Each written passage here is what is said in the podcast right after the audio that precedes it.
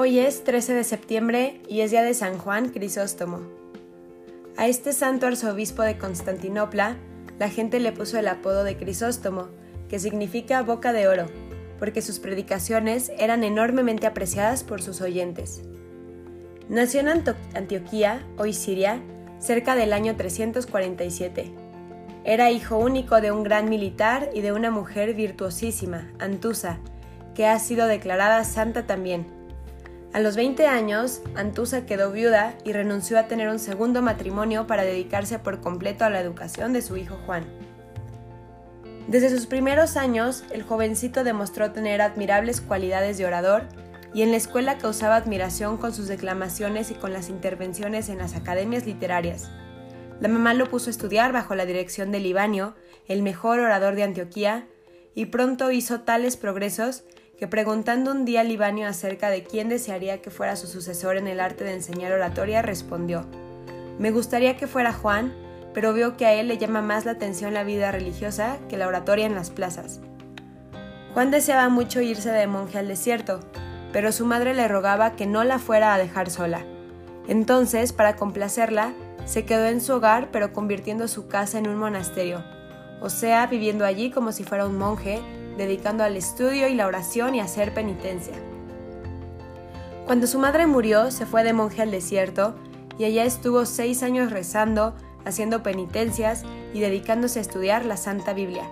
Pero los ayunos tan prolongados, la falta de total comodidad, los insectos y la impresionante humedad de esos terrenos le dañaron la salud, y el superior de los monjes le aconsejó que si quería seguir viviendo y ser útil a la sociedad, tenía que volver a la ciudad porque la vida de monje en el desierto no era, para una salud como la suya. Al llegar otra vez a Antioquía, fue ordenado de sacerdote y el anciano obispo Flaviano le pidió que lo reemplazara en la predicación, y empezó pronto a deslumbrar con sus maravillosos sermones. La ciudad de Antioquía tenía unos 100.000 cristianos, los cuales no eran demasiado fervorosos. Juan empezó a predicar cada domingo y después cada tres días, después cada día y luego varias veces al día. Los templos donde predicaba se llenaban de bote en bote. Frecuentemente sus sermones duraban dos horas, pero a los oyentes les parecían unos pocos minutos por la magia de su oratoria insuperable. La entonación de su voz era impresionante, sus temas siempre tomados de la Santa Biblia, el libro que él leía día por día y meditaba por muchas horas. Sus sermones están coleccionados en 13 volúmenes y son impresionantemente bellos. Era un verdadero pescador de almas. Empezaba tratando temas elevados y de pronto descendía rápidamente como un águila hacia las realidades de la vida diaria. Se enfrentaba enardecido contra los vicios y los abusos, fustigaba y atacaba implacablemente al pecado, tronaba terrible su fuerte voz contra los que malgastaban su dinero en lujos e inutilidades mientras los pobres morían de frío y agonizaban de hambre. El pueblo le escuchaba emocionado y de pronto estallaba en calurosos aplausos o en estrepitoso llanto el cual se volvía colectivo e incontenible. Los frutos de conversión eran visibles. El emperador Teodosio decretó nuevos impuestos. El pueblo de Antioquía se disgustó y por ello armó una revuelta y en el colmo de la trifulca derribaron las estatuas del emperador y de su esposa y las arrastraron por las calles. La reacción del gobernante fue terrible. Envió su ejército a dominar la ciudad y con la orden de tomar una venganza espantosa. Entre la gente cundió la alarma y a todos los invadió el terror. El obispo se fue a Constantinopla, la capital, a implorar el perdón del airado emperador y las multitudes llenaron los templos implorando la ayuda de Dios. Y fue entonces cuando Juan Crisóstomo aprovechó la ocasión para pronunciar ante aquel populacho sus famosísimos discursos de las estatuas, que conmovieron enormemente a sus miles de oyentes logrando conversiones. Esos 21 discursos fueron quizás los mejores de toda su vida y lo hicieron famoso en los países de los alrededores. Su fama llegó hasta la capital del imperio, y el fervor y la conversión al que hizo llegar a sus fieles cristianos obtuvieron que las oraciones fueran escuchadas por Dios y que el emperador desistiera del castigo a la ciudad. En el año 398, Habiendo muerto el arzobispo de Constantinopla, le pareció al emperador que el mejor candidato para ese puesto era Juan Crisóstomo. Pero el santo se sentía totalmente indigno y respondía que había muchos que eran más dignos que él para tan alto cargo. Sin embargo, el emperador Arcadio envió a uno de sus ministros con la orden terminante de llevar a Juan a Constantinopla, aunque fuera a la fuerza. Así que el enviado oficial invitó al santo a que lo acompañara a las afueras de la ciudad de Antioquía a visitar las tumbas de los mártires, y entonces dio la orden a los oficiales del ejército de que lo llevaran a Constantinopla con la mayor rapidez posible, y en el mayor secreto, porque si en Antioquía sabían que, que les iban a quitar a su predicador, se iba a formar un tumulto inmenso. Y así fue como entre engaños y secretos tuvo que aceptar ser obispo. Apenas posesionado de su altísimo cargo, lo primero que hizo fue mandar quitar de su palacio todos los lujos. Con las cortinas tan elegantes fabricaron vestidos para cubrir a los pobres que se morían de frío, cambió los muebles de lujo por muebles ordinarios y con, la, venta de estos ayudó a muchos pobres que pasaban terribles necesidades. Él mismo vestía muy sencillamente y comía tan pobremente como un monje del desierto.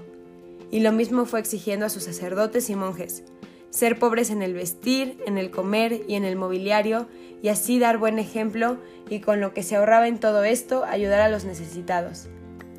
Pronto, en sus elocuentes sermones, empezó a atacar fuertemente el lujo de las personas en el vestir y en sus mobiliarios, y fue obteniendo que con lo que muchos gastaban antes en vestidos costosísimos y en muebles ostentosos, lo empezaran a emplear en ayudar a la gente pobre.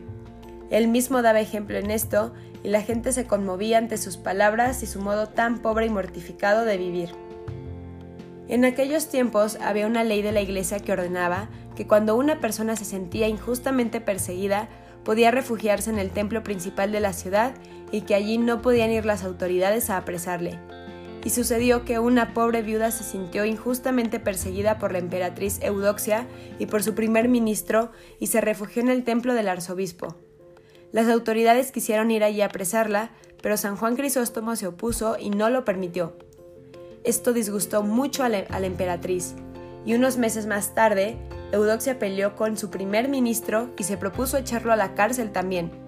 Él corrió a refugiarse en el templo del arzobispo, y aunque la policía de la emperatriz quiso llevarlo preso, San Juan Crisóstomo tampoco lo permitió. El ministro, que antes había querido llevarse prisionera a una pobre mujer y no pudo, porque el arzobispo la defendía, ahora se vio él mismo defendido por el propio santo. Eudoxia ardía de rabia por todo esto y juraba vengarse, pero el gran predicador decía en sus sermones, ¿Cómo puede pretender una persona que Dios le perdone sus maldades si ella no quiere perdonar a los que le han ofendido? Eudoxia se unió con un terrible enemigo que tenía Crisóstomo, y era Teófilo de Alejandría. Este reunió un grupo de los que odiaban al santo y entre todos lo acusaron de un montón de cosas. Por ejemplo, que había gastado los bienes de la iglesia en repartir ayudas a los pobres, que prefería comer solo en vez de ir a los banquetes, que a los sacerdotes que no se portaban debidamente los amenazaba con el grave peligro que tenían de condenarse, y que había dicho que la emperatriz, por las maldades que cometía, se parecía a la pérfida reina Jezabel que quiso matar al profeta Elías, etcétera, etcétera. Al oír estas acusaciones, el emperador, atizado por su esposa Eudoxia, decretó, decretó que Juan quedaba condenado al destierro. Al saber tal noticia, un inmenso gentío se reunió en la catedral y Juan Crisóstomo renunció, pronunció uno de sus más hermosos sermones. Decía, que me destierran ¿A qué sitio me podrán enviar que no esté mi Dios allí cuidando de mí? ¿Que me quitan mis bienes? ¿Qué me pueden quitar si ya los he repartido todos? ¿Que me matarán?